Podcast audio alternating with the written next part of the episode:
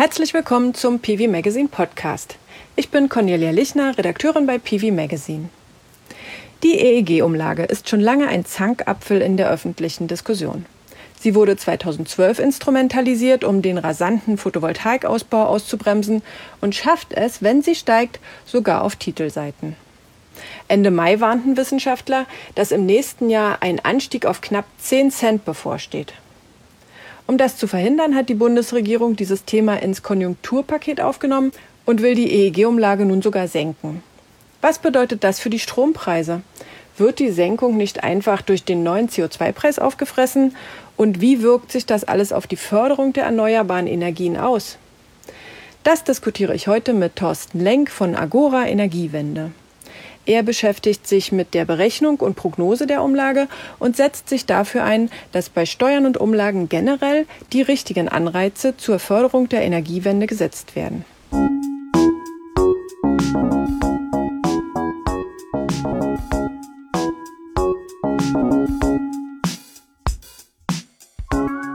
Der PV Magazine Podcast heute mit Thorsten Lenk, Projektleiter bei Agora Energiewende, zuständig für die Themen Strommarktdesign und erneuerbare Energien und einer der Autoren der Studie zwischen Rekordhoch und Abschaffung, die EG-Umlage 2021 in Zeiten der Corona-Krise. Herzlich willkommen, Thorsten Lenk. Ja, vielen Dank. Ich freue mich sehr, dass Sie äh, dieses komplexe Thema aufgreifen und äh, versuchen, das verständlich zu machen. Wir wollen ja heute gar nicht so detailliert auf Ihre Studie eingehen ähm, aus dem Mai, denn sie wurde von den aktuellen Entscheidungen der Bundesregierung ja schon überholt. Anfang Juni wurde das Konjunkturpaket beschlossen. Und darin wurde direkt die EEG-Umlage für 2021 festgelegt, und zwar auf 6,5 Cent pro Kilowattstunde und auf 6 Cent für 2022. Ähm, und diese frühe Festlegung steht ja im deutlichen Kontrast zu dem, was normal die Vorgehensweise war. Vielleicht sind Sie so freundlich, uns zu Beginn erst mal kurz zu erklären, wie die EEG-Umlage normalerweise ermittelt wird. Die EEG-Umlage gleicht ja die Kosten aus, die entstehen durch die Förderung der erneuerbaren Energien. Die Förderung der erneuerbaren Energien ist ja eine feste Zusage von äh, Zahlungen an die, Übertra an die äh, Anlagenbetreiber, an die Betreiber von EEG-Anlagen, also von Windrädern und PV, also Solaranlagen und ähm, die Zahlungen sind garantiert. Und die EEG-Anlagenbetreiber haben aber zwei Zahlungsströme, die sie erhalten. Das eine ist der Zahlungsstrom, der vom Markt kommt, ähm, durch die Vermarktung des Stromes. Ich kriege also die Erlöse zu Marktpreisen. Die Marktpreise schwanken, das heißt, dieser Erlösstrom schwankt. Und der zweite Erlösstrom, den die Anlagenbetreiber äh, erhalten, der gleicht diese Zahlungen aus und äh, den erhalten sie von den Übertragungsnetzbetreibern, also den ähm, Betreibern unserer Stromautobahn. Die führen ein sogenanntes EEG-Umlagekonto und von diesem EEG-Umlagekonto gehen diese Einnahmen äh, wieder äh, ab. Also das ist der eine Erlösstrom, der vom EEG-Umlagekonto äh, abgeht. Und dieser Erlösstrom der, oder dieser Zahlungsstrom vom EEG-Umlagekonto schwankt, ähm, um diese Marktpreise auszugleichen. Also die Marktpreise schwanken und deswegen schwankt auch das, was wir an EE-Förderung äh, den Anlagenbetreibern zahlen. Und das wird im Vorfeld prognostiziert, immer zum 15. Oktober für das nächste Jahr. Ähm, darüber hinaus gibt es Einnahmen auf das EEG-Umlagekonto. Das sind die Einnahmen aus der Vermarktung erneuerbarer Energien, die sich in der Festvergütung äh, befinden. Und ein zweiter Einnahmestrom existiert und das ist das, was wir alle nämlich zahlen, nämlich die EEG-Umlage. Die wird auch auf diesem EEG-Umlagekonto verrechnet. Und die EEG-Umlage wird jetzt immer zum 15. Oktober eines Jahres für das nächste Jahr so prognostiziert, dass sich dieses Konto über das Jahr hin ausgleicht. Das äh, ist aber recht kompliziert, wenn man sich das so äh, veranschaulicht, weil die jeweiligen äh, Einnahmen- und Ausgabenblöcke ja von ganz unterschiedlichen ähm, Einflüssen abhängig sind. Ja? Also der Strommarkt, äh, der Strompreis zum Beispiel, also der Börsenerlös, der ist ja nicht nur abhängig ähm, davon, wie viel Strom äh, am Markt ab, äh, angeboten wird, sondern auch vom Gaspreis zum Beispiel. Ja? Das ist in der Tat sehr komplex und äh, großen Schwankungen unterlegen. Das wird dann bei der EEG-Umlage auch mit berücksichtigt, dass es eine zusätzliche Risikoposition gibt, diese sogenannte Liquiditätsreserve. Da zahlen wir alle ein bisschen mehr, um das äh, abzupuffern. etwaige Mehrausgaben. Woher kommen diese Ursachen? Das eine ist, äh, sind die Strompreisschwankungen. Der Strompreis hat viele Einflüsse, beispielsweise das Wetter spielt schon eine ganz große Rolle, aber auch die Preise für die oder die Kosten für die Herstellung von Strom aus äh, Kohle- und Gaskraftwerken. Und gerade der Erdgaspreis war sehr, sehr lange ähm, relevant für die Höhe des Strompreises, weil das letzte Kraftwerk, was notwendig ist, um den Strom zu produzieren, den wir brauchen, preissetzend ist am Markt. Das heißt, dieses Kraftwerk entscheidet darüber. Und lange Zeit waren die Gaskraftwerke preissetzend. Das heißt, der Gaspreis hatte einen sehr hohen Einfluss auf den Strompreis.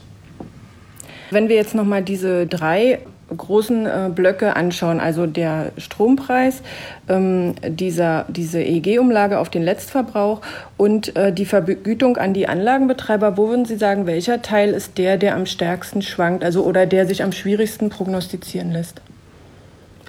Am schwierigsten zu prognostizieren sind sicherlich die Einnahmen, die entstehen äh, aus der Vermarktung der erneuerbaren Mengen, am, also der erneuerbaren Strommengen am Strommarkt, weil die Marktpreise ähm, durchaus stark schwanken können. Das haben wir äh, häufiger schon in der Vergangenheit auch beobachtet. Und die zweite große Unsicherheit äh, entsteht dadurch, dass wir nicht wissen, wie stark der Wind weht und wie stark die Sonne scheint. Ähm, und wir dann nicht im Vorfeld genau wissen, wie viel Menge zu erwarten ist. Das sind Schwankungen, die gehen teilweise deutlich über 10 Prozent äh, der, der Menge hinweg. Ähm, wie stark der Wind weht und wie äh, stark die Sonne scheint, das ist eben ein Jahr im Voraus nur sehr schwer zu prognostizieren. Ein weiterer Effekt kommt jetzt hinzu. Und das sind natürlich die Nachfragemengen, also auch die Zahlung, Sie sagten es, ähm, von der EEG-Umlage äh, ist unsicher. Die EEG-Umlage zahlen wir ja auf unseren Stromverbrauch und wenn der Stromverbrauch schwankt, schwanken eben auch die Zahlungen, die mit der EEG-Umlage auf das EEG-Umlagekonto fließen. Und äh, gerade durch so eine Krise wie Corona oder auch andere Wirtschaftskrisen in der Vergangenheit äh, schwanken diese Zahlungen natürlich auch, weil die Nachfrage entsprechend schwankt. Hm. Darauf kommen wir gleich nochmal zurück, aber ich wollte erst nochmal auf den ähm, Strompreis eingehen. Sie hatten ja im Frühjahr, wie andere Institute auch, die Entwicklung am Strommarkt analysiert und waren zu dem Schluss gekommen, dass die Einnahmen der Übertragungsnetzbetreiber aus dem Verkauf des EEG-Stroms in diesem Jahr deutlich gegenüber den Prognosen abfallen. So lag die Prognose bei 49 Euro pro Megawattstunde, die tatsächlichen Erlöse aber jetzt nur bei 23,41 Euro im Schnitt. Ähm, war das eine überraschende Entwicklung, die jetzt wirklich aufgrund der Corona-Krise zustande kam oder hatte sich das schon früher abgezeichnet, dass die Prognosen zu hoch waren? Die Entwicklung hat uns äh, nicht ganz unerwartet getroffen. Ähm, schon äh, in der Zeit auch vor der Corona-Krise hatten wir eine Zeit mit einem äh, stark fallenden Trend für den Erdgaspreis. Erdgas wird ja am Weltmarkt gehandelt und äh, unterliegt auch, äh, wie, wie viele andere äh, Energieträger, die gehandelt werden, Angebot und Nachfrage. Und wir haben auch in der Zeit vor Corona schon lange einen ähm, anhaltenden, fallenden Erdgastrend gesehen. Ich hatte ja eben schon gesagt, der Strompreis ist abhängig vom äh, Erdgaspreis auch. Und deswegen sind fallende Strompreise durch einen fallenden Erdgaspreis nicht ganz unerwartet. Eine lange Zeit konnte aber der CO2-Preis diesen Effekt noch ausgleichen, weil der CO2-Preis nämlich in dieser Zeit auch gestiegen ist. Also, wir hatten schon Indikatoren, dass es eine große Unsicherheit äh, gab, was äh, den zu erwartenden Strompreis anbelangt. Und lassen Sie mich vielleicht das auch noch ähm, äh, anmerken. Äh, damit da auch gar kein falscher Eindruck entsteht. Es gibt niemanden, der den Strompreis wirklich prognostiziert für die EEG-Umlage. Also man kann nicht sagen, das sei eine schlechte Prognose gewesen, weil nämlich gesetzlich festgelegt ist, wie dieser Strompreis zu berechnen ist. Und zwar guckt man auf den ähm, Börsenhandel und nimmt die Zeit von Mitte Juni bis Mitte September und mittelt die Preise an der Börse, die für Geschäfte ähm, äh, gemacht wurden, zum Stromhandel für das nächste Jahr. Also man kann an der Börse schon Strom für das nächste Jahr handeln und diese Preise müssen die Übertragungsnetzbetreiber mitteln und für die Prognose ansetzen. Das heißt, sie hatten gar keine Möglichkeit, in irgendeiner Weise einen Trend oder so in der Prognose mit zu berücksichtigen. Ähm, und äh, ich glaube, das ist auch dann bei der EEG-Umlageprognose klar geworden, dass es da eine äh, große Unsicherheit gibt weswegen auch die Liquiditätsreserve, also der Puffer für diese Unsicherheiten von 6 auf 8 Prozent äh, der Gesamtförderzahlung äh, erhöht wurde. Sie sagten ja jetzt, dass der Gaspreis dafür verantwortlich ist, aber bisher war ja das letzte Kraftwerk, auf das den Preis gesetzt hat, ja ein Kohlekraftwerk. Sind jetzt die Kohlekraftwerke völlig vom Markt verdrängt?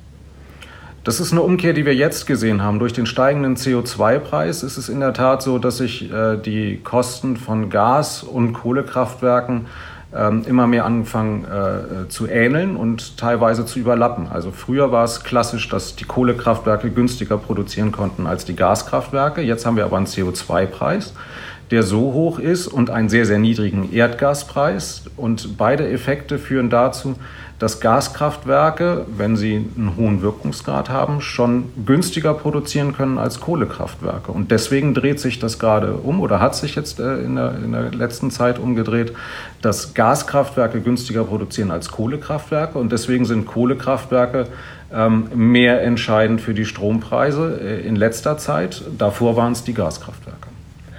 In Bezug auf die Umwelt, also jetzt mal unabhängig von der äh, EEG-Umlage, ist das ja eigentlich eine Gutentwicklung, oder?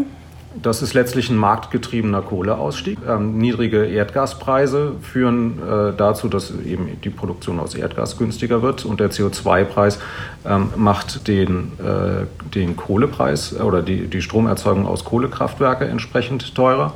Und äh, das ist ja auch der Effekt, den wir mit dem CO2-Preis erzielen wollten, ähm, dass CO2-Emissionen eben teurer werden und man darauf äh, setzt, ähm, CO2-Produktion zu vermeiden.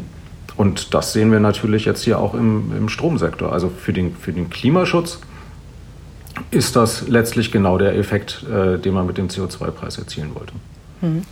Durch die Corona-Krise ist auch der zweite wichtige Einnahmeblock ja stark zurückgegangen, nämlich die Einnahmen aus der EEG-Umlage, ähm, die ja jeder sogenannte Letztverbraucher zahlt. Jetzt ist aber der Stromverbrauch stark zurückgegangen, weil viele Betriebe die Arbeit eingestellt oder stark reduziert hatten. Ähm, wurde dieser Rückgang äh, in der Industrie nicht durch stärkeren privaten Verbrauch aufgefangen? Also tatsächlich dürfte der Stromverbrauch bei den privaten Haushalten äh, in der Corona-Krise gestiegen sein, weil viele Leute ähm, dazu äh, gezwungen waren, zu Hause zu bleiben. Nicht nur die, die nicht zu ihrem Arbeitsplatz konnten, auch die äh, Schülerinnen und Schüler, Studenten äh, sind zu Hause geblieben. Und äh, deswegen ist äh, wahrscheinlich der, der Stromverbrauch in den Haushalten gestiegen. Viele arbeiten auch im Homeoffice, das heißt, der Stromverbrauch, den man sonst äh, bei seiner Arbeitsstätte hat, hat sich äh, verlagert äh, in die Privathaushalte. Ich glaube auch, dass der Effekt, den, den Sie da beschreiben, ähm, durchaus zutrifft, denn sonst wären die Nachfragerückgänge, die wir erwartet hätten, äh, größer gewesen. Der äh, Bundesverband der Energie- und Wasserwirtschaft hat jetzt äh, in den ersten drei Monaten 2020 ein ähm, Rückgang der Stromnachfrage gegenüber dem Vorjahr von 1,6 Prozent äh, jüngst ausgewiesen.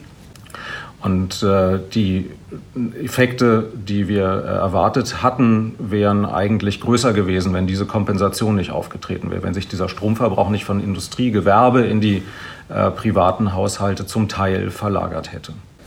Da könnte man sich ja eigentlich wünschen, dass die äh, Bundesregierung das irgendwie anerkennt, dass die Leute mit ihrem privaten Strom die Wirtschaft am Laufen gehalten haben. Ja?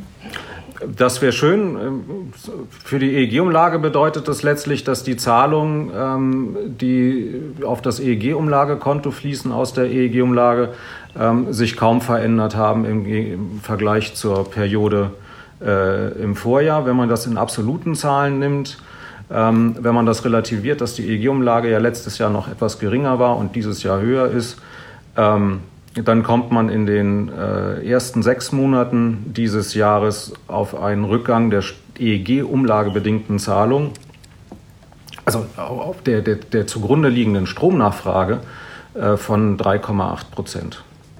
Das ist jetzt noch nicht der riesige Block, der dieses Milliardenloch in das EG-Konto gerissen hat. Ähm, liegt, es, liegt es dann vielleicht an den ähm, Förderzahlungen? Also die sind, sind die hochgegangen? Die Förderzahlungen sind äh, deswegen gestiegen, weil der Strompreis ja zurückgegangen ist. Das sind ja korrespondierende Röhren. Geht der Strompreis runter, müssen wir mehr zahlen an Förderung, weil wir den EEG-Anlagenbetreiber einen festen Gesamtzahlungsstrom zugesichert haben. Das ist dann das Prinzip linke Tasche, rechte Tasche. Ähm, für den Verbraucher, der hat niedrigere Strompreise äh, oder der, der EEG-Anlagenbetreiber kriegt niedrigere Strompreise. Deswegen steigt dann ein Stück weit die Förderung. Leider sind es für die Verbraucher nicht Effekte, die sich äh, auf also Privathaushalte direkt durchschlagen, weil äh, niedrige Strompreise immer nur mit Versatz, äh, wenn überhaupt, weitergegeben werden an äh, Endverbraucher. Aber Sie sagten ja vorhin schon, dass für die Förderung auch das Wetter ähm, wichtig ist. War das jetzt in diesem Jahr besonders gut für erneuerbare Energien? Ähm, wir hatten eine deutlich bessere Stromproduktion aus erneuerbaren Energien, ein Wachstum von 8 Prozent jetzt im ersten Halbjahr im Vergleich zum äh, Vorjahreszeitraum. Und das führt natürlich auch dazu, dass hier die Zahlungen nochmal äh, für die erneuerbaren Energien äh, größer geworden sind. Das ist der zweite Effekt neben den Strompreisen, der dazu führt, ähm, dass die Zahlungen, die Auszahlungen von dem EEG-Umlagekonto gestiegen sind. Also durch alle diese Faktoren ist jetzt das EEG-Konto bei minus einer Milliarde Euro angekommen. Aufgrund des Sommerwetters äh, fällt ja der Kontostand in der Regel im Jahresverlauf sowieso über den Sommer und steigt erst im Oktober wieder an. Haben Sie schon mal eine Prognose gemacht, bei wie vielen Milliarden Minus sich das hoffentlich äh, dreht? Also es ist natürlich äh, unsicher zu prognostizieren. Wir sprachen ja schon darüber. Ähm, schaut man sich an mit den aktuellen Marktpreisen, die sich äh, jetzt wieder von den äh, Tiefsständen, die wir im äh, April äh, und, und Mai gesehen haben, wieder ein bisschen normalisieren. Und gehen wir von einer normalen äh, Einspeisung von Wind und äh, Sonne, Sonnenstrom aus, dann könnte es sein, dass der Kontostand zum relevanten Prognosestichtag, dass der ähm, im, im September der Kontostand auf 3,5 Milliarden Euro fällt. Aber jetzt hat ja die Bundesregierung schon gesagt, dass sie die äh, EG-Umlage auf 6,5 Cent senken wird. Das heißt, dieser Prognosezeitpunkt wird gar nicht mehr zum Tragen kommen, oder? Ähm, das wird äh, spannend, wie das in der Tat äh, dann konkret ausgestaltet wird. Ich gehe davon aus, dass die Übertragungsnetzbetreiber weiterhin eine Prognose erstellen über die ähm, sich normalerweise entwickelnde EEG-Umlage und äh, dass dann ein weiterer Zahlungsstrom auf das EEG-Umlagekonto kommt aus dem Bundeshaushalt, der dann dazu führt, dass die EEG-Umlage auf äh, etwa 6,5 äh, Cent pro Kilowattstunde abgesenkt wird. Das heißt, die äh, Bundesregierung zahlt jetzt praktisch ähm, zusätzliches Geld ähm, in dieses EEG-Konto ein. Äh, aus welchen Quellen wird das kommen? Das Geld kommt aus dem Bundeshaushalt.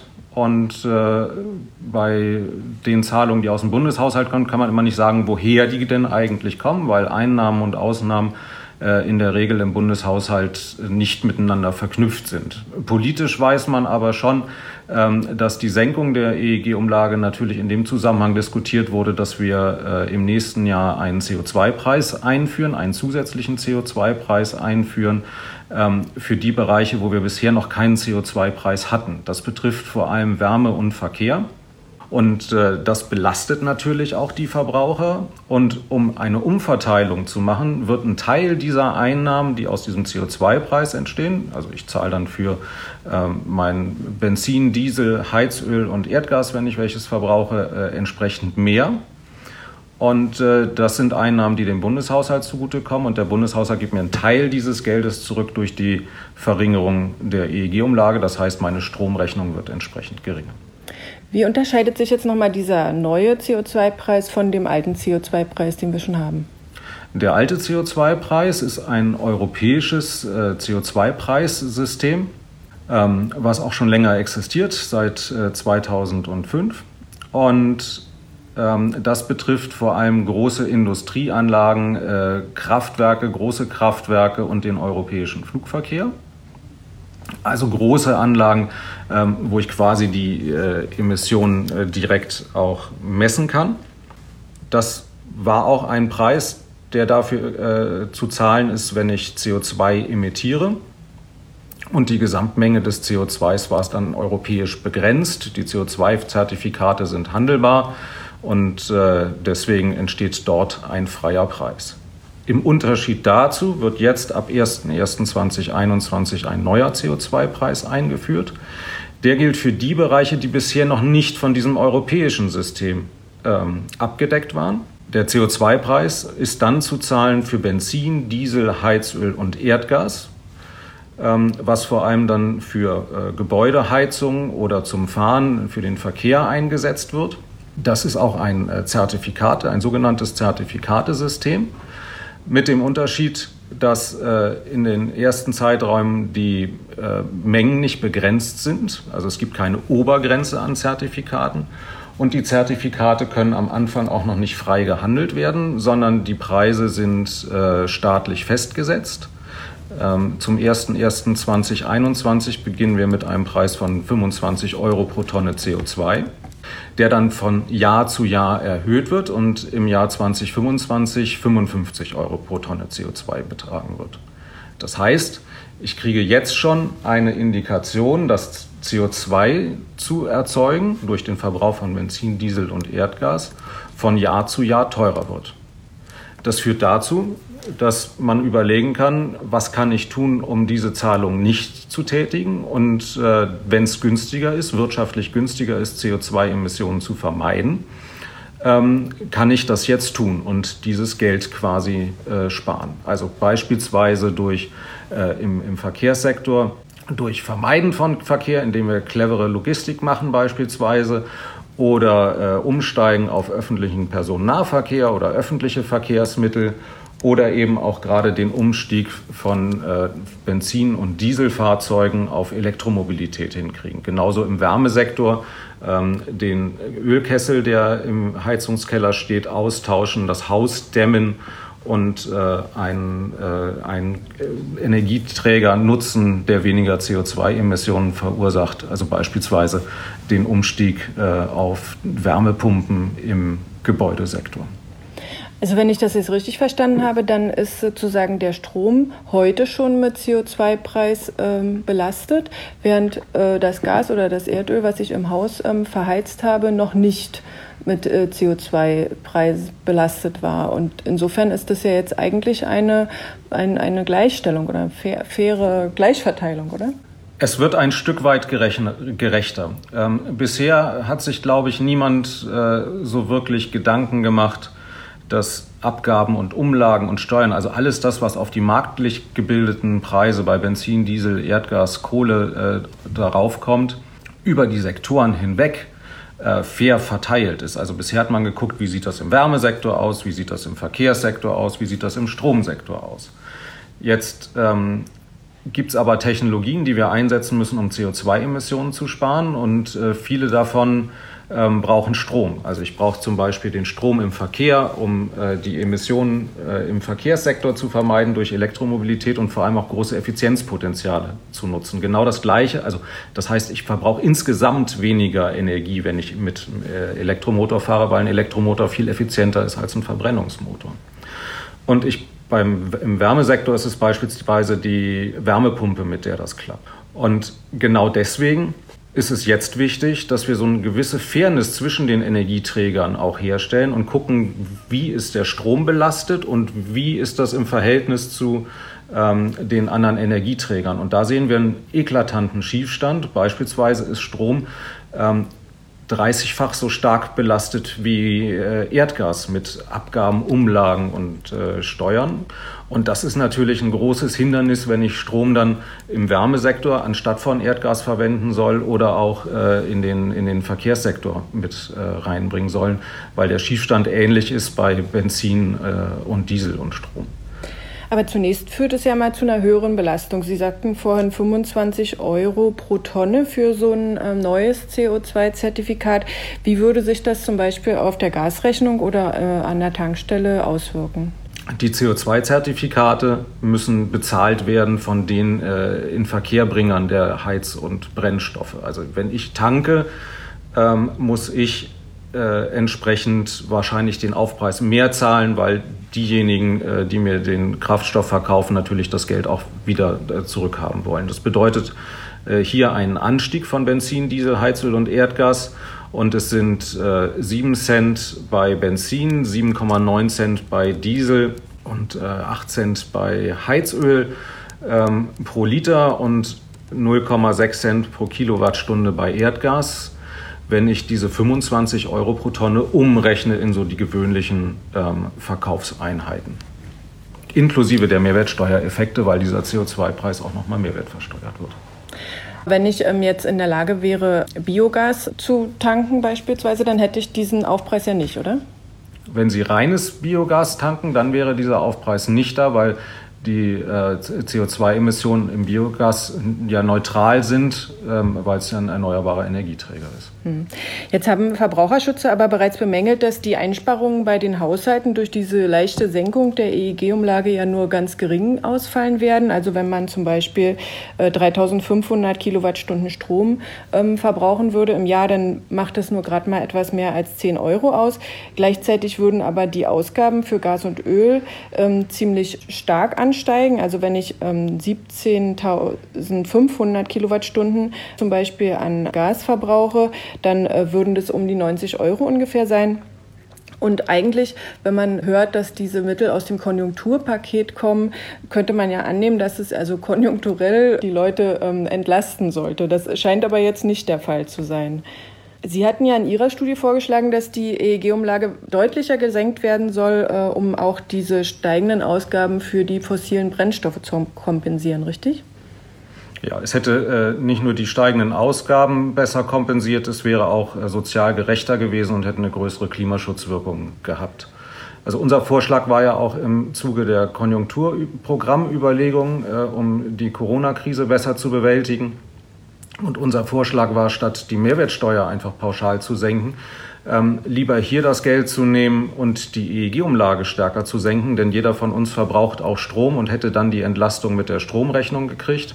Wir hätten uns da eine Entlastung um 5 Cent äh, pro Kilowattstunde äh, vorgestellt.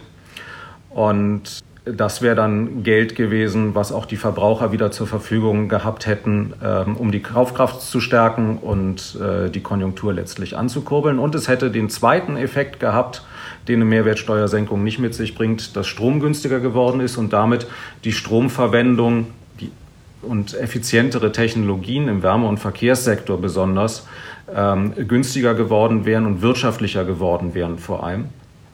Und ja nicht und nur für Endverbraucher, sondern auch für die Wirtschaft. Ne? Genauso für die Wirtschaft. Und das hätte eben dann den doppelten Effekt gehabt. Die Kaufkraft wäre gestärkt worden und gleichzeitig hätte es einen Innovations- und Klimaschutzeffekt. Jetzt äh, ist ja diskutiert worden, okay, das ist vielleicht der Einstieg, ähm, dass man die EEG-Umlage durch Bundeszuschüsse äh, senkt. Könnte man sich jetzt vorstellen, dass es dann vielleicht ab 2023 keine EEG-Umlage mehr gibt oder dass sie noch weiter ähm, gesenkt wird, wenn das einigermaßen gut funktioniert jetzt in den nächsten zwei Jahren? Die EEG-Umlage wäre äh, in den nächsten Jahren sowieso schon mal gefallen, ganz unabhängig von den Zahlungen für, äh, aus dem Bundeshaushalt. Das liegt daran, dass ähm, die Anlagen, die ganz am Anfang des EEGs, also im Jahr 2000 ins System gekommen sind und in den Anfang der 2000er Jahre, ähm, am Ende ihrer 20-jährigen Vergütungsdauer sind und jetzt keine Vergütung mehr bekommen und aus dem EEG äh, herausfallen. Ähm, die Anlagen waren damals noch äh, vergleichsweise teuer im Vergleich zu Anlagen, die ich heute baue, weil ähm, die Technologie noch nicht so weit fortgeschritten war. Und wenn diese Kostenblöcke, quasi der Rucksack des EEGs, den wir seit Jahren mittragen, so nach und nach abgebaut wird, weil diese Anlagen keine Förderung mehr erhalten, fängt auch die EEG-Umlage sowieso schon an zu sinken. Wenn gleichzeitig der CO2-Preis äh, steigt für äh, im Wärme- und Verkehrssektor ist natürlich zu überlegen, was macht man auch mit den Einnahmen, die der Bundeshaushalt generiert. Und die könnten natürlich auch weiter und dann viel stärker eingesetzt werden, auch die EEG-Umlage nochmal zu verringern. Dann hätten wir also einen doppelten Senkungseffekt. Eine eh schon geringere EEG-Umlage, die dann nochmal gesenkt wird durch äh, die äh, Rückzahlung der Einnahmen des CO2-Preises. Kritiker dieses neuen Modells sagen ja, dass, die, ähm, dass wir jetzt wieder Probleme bekommen könnten mit der EU-Kommission, die ja schon einmal dieses System der äh, Subventionen für erneuerbare Energien äh, überprüft hat. Ganz vorne ist ja Hans-Josef Feld der einer der Mitautoren der, des Erneuerbaren Energiengesetzes, der sagt, wir dürfen dieses, diesen Schritt nicht gehen. Wir dürfen keine Steuermittel verwenden für, diese, für die erneuerbaren Energien. Was würden Sie dazu sagen?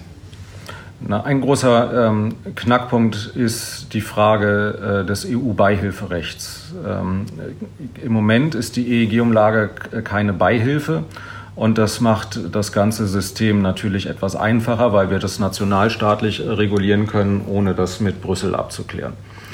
Ähm, gibt es einen Zuschuss aus dem Bundeshaushalt, ist die Erwartung groß, dass das EEG zur Beihilfe wird. Das ist aber auch im Vorfeld schon geklärt worden, dass das jetzige System des EEGs auch beihilfekonform wäre.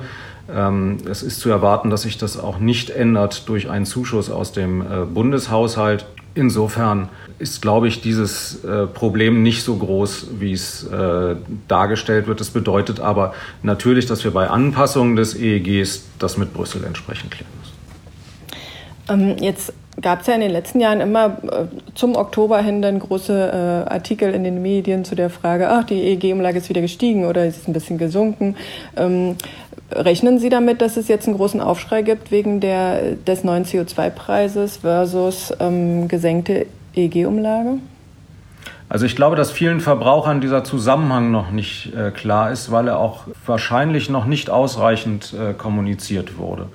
Dass das zwei Systeme sind, die, die zusammenwirken. Dass wir auf der einen Seite die Energieträger und Brennstoffe teurer machen wollen, die CO2-intensiv sind und auf der anderen Seite das Geld zumindest teilweise zurückgegeben ähm, über die Senkung des Strompreises. Ähm, die Autofahrer kriegen das ja auch zurück und über einen Teil äh, eine relativ große Senkung der Pendlerpauschale. Und ich glaube, dass man vielfach äh, auf Akzeptanz stößt, wenn man das ausreichend erklärt und die Leute nicht äh, überrascht sind zum 01.01.2021, dass es plötzlich äh, teurer wird.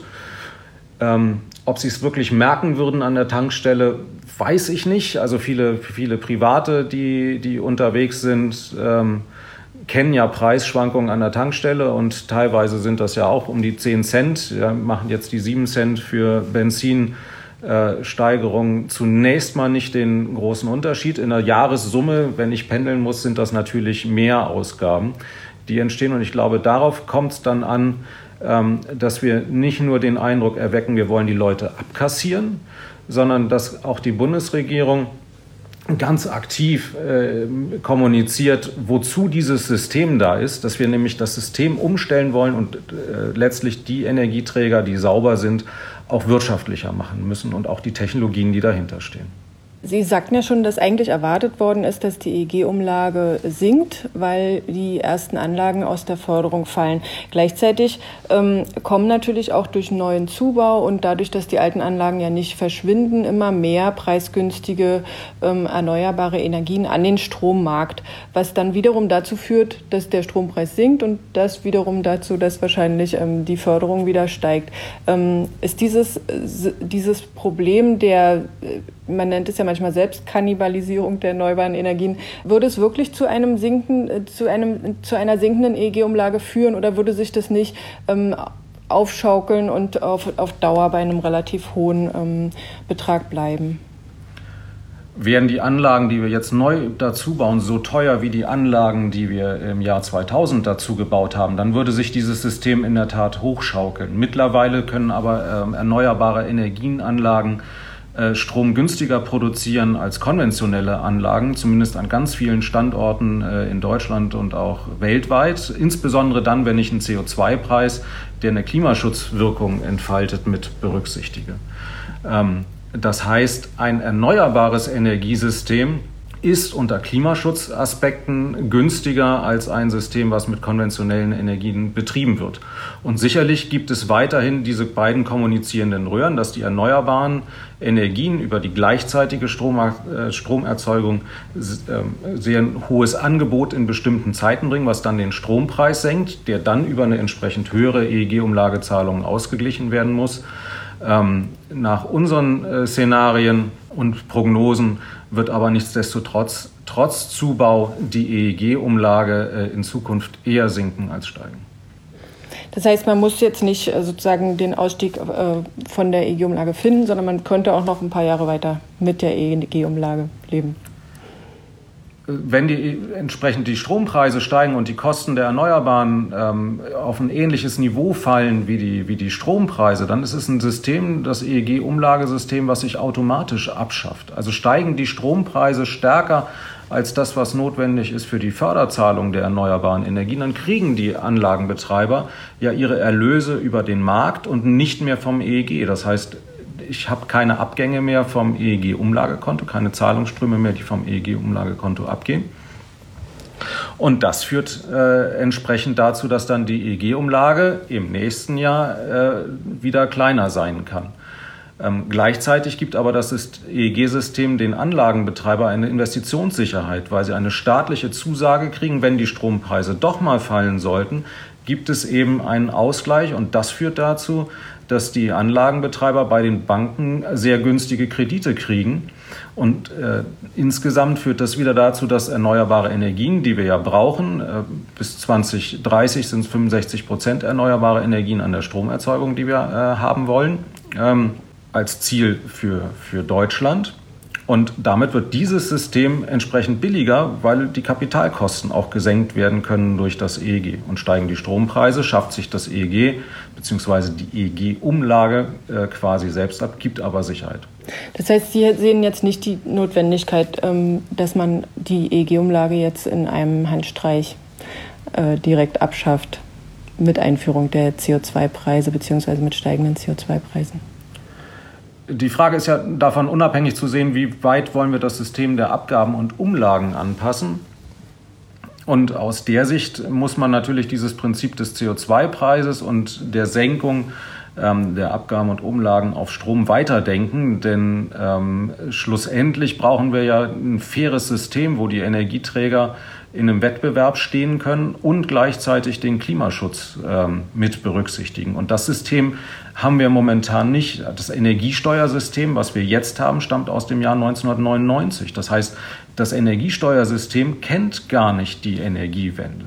Und die ganzen Abgaben und Umlagen, die jetzt auf den Strom in der Zwischenzeit auch durch die Energiewende dazugekommen sind, sind, glaube ich, unbewusst größer geworden oder unbeabsichtigt größer geworden, als man das ursprünglich mal äh, gedacht hatte, weil zwischenzeitlich die erneuerbaren Energien und das EEG ein sehr erfolgsversprechendes System war und der erneuerbaren Ausbau äh, viel schneller voranging, als äh, viele das erwartet hatten. Das heißt, jetzt ist der Zeitpunkt, das nochmal zu überdenken. Wie verteilen wir denn eigentlich richtig die Kosten? Und wir wissen, wir brauchen die erneuerbaren Energien nicht nur im Stromsektor, sondern wir brauchen sie auch im Wärme- und Verkehr. Insofern ist es, glaube ich, äh, jetzt auch der richtige Zeitpunkt, darüber nachzudenken, wie verteilt man diese Kosten auch fair über die verschiedenen Sektoren Strom, Wärme und Verkehr. Kommen wir zum Schluss. Äh, zwar sind die äh, Corona-Einschränkungen inzwischen ja weitestgehend aufgehoben und viele Unternehmen sind anscheinend relativ gut äh, durch die Krise in den letzten Monaten gekommen. Andere haben zwar immer noch zu kämpfen, wie die Veranstaltungs- und Reisebranche, aber wie sieht die Situation aus Ihrer Sicht an dem Strommarkt derzeit aus? Ähm, ist eine Erholung zu spüren? Gibt es da aktuelle Trends, die wir noch erwähnen sollten?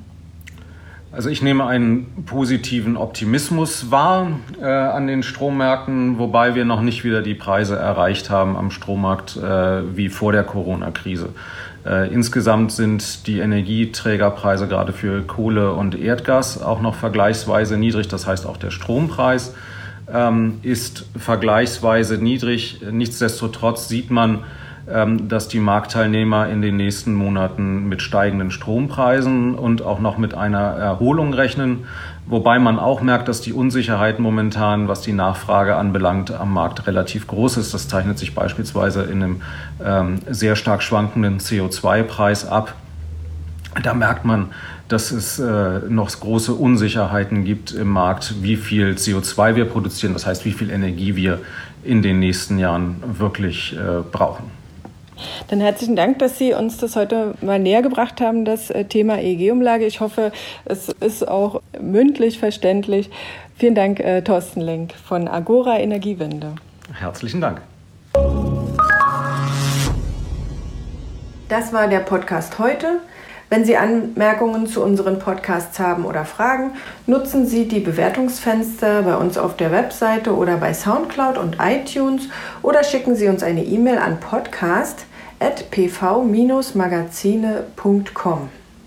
Wenn Ihnen unsere Sendungen gefallen, liken Sie uns oder folgen Sie uns, dann werden wir auch von anderen leichter gefunden. Danke fürs Zuhören und bis zum nächsten Mal.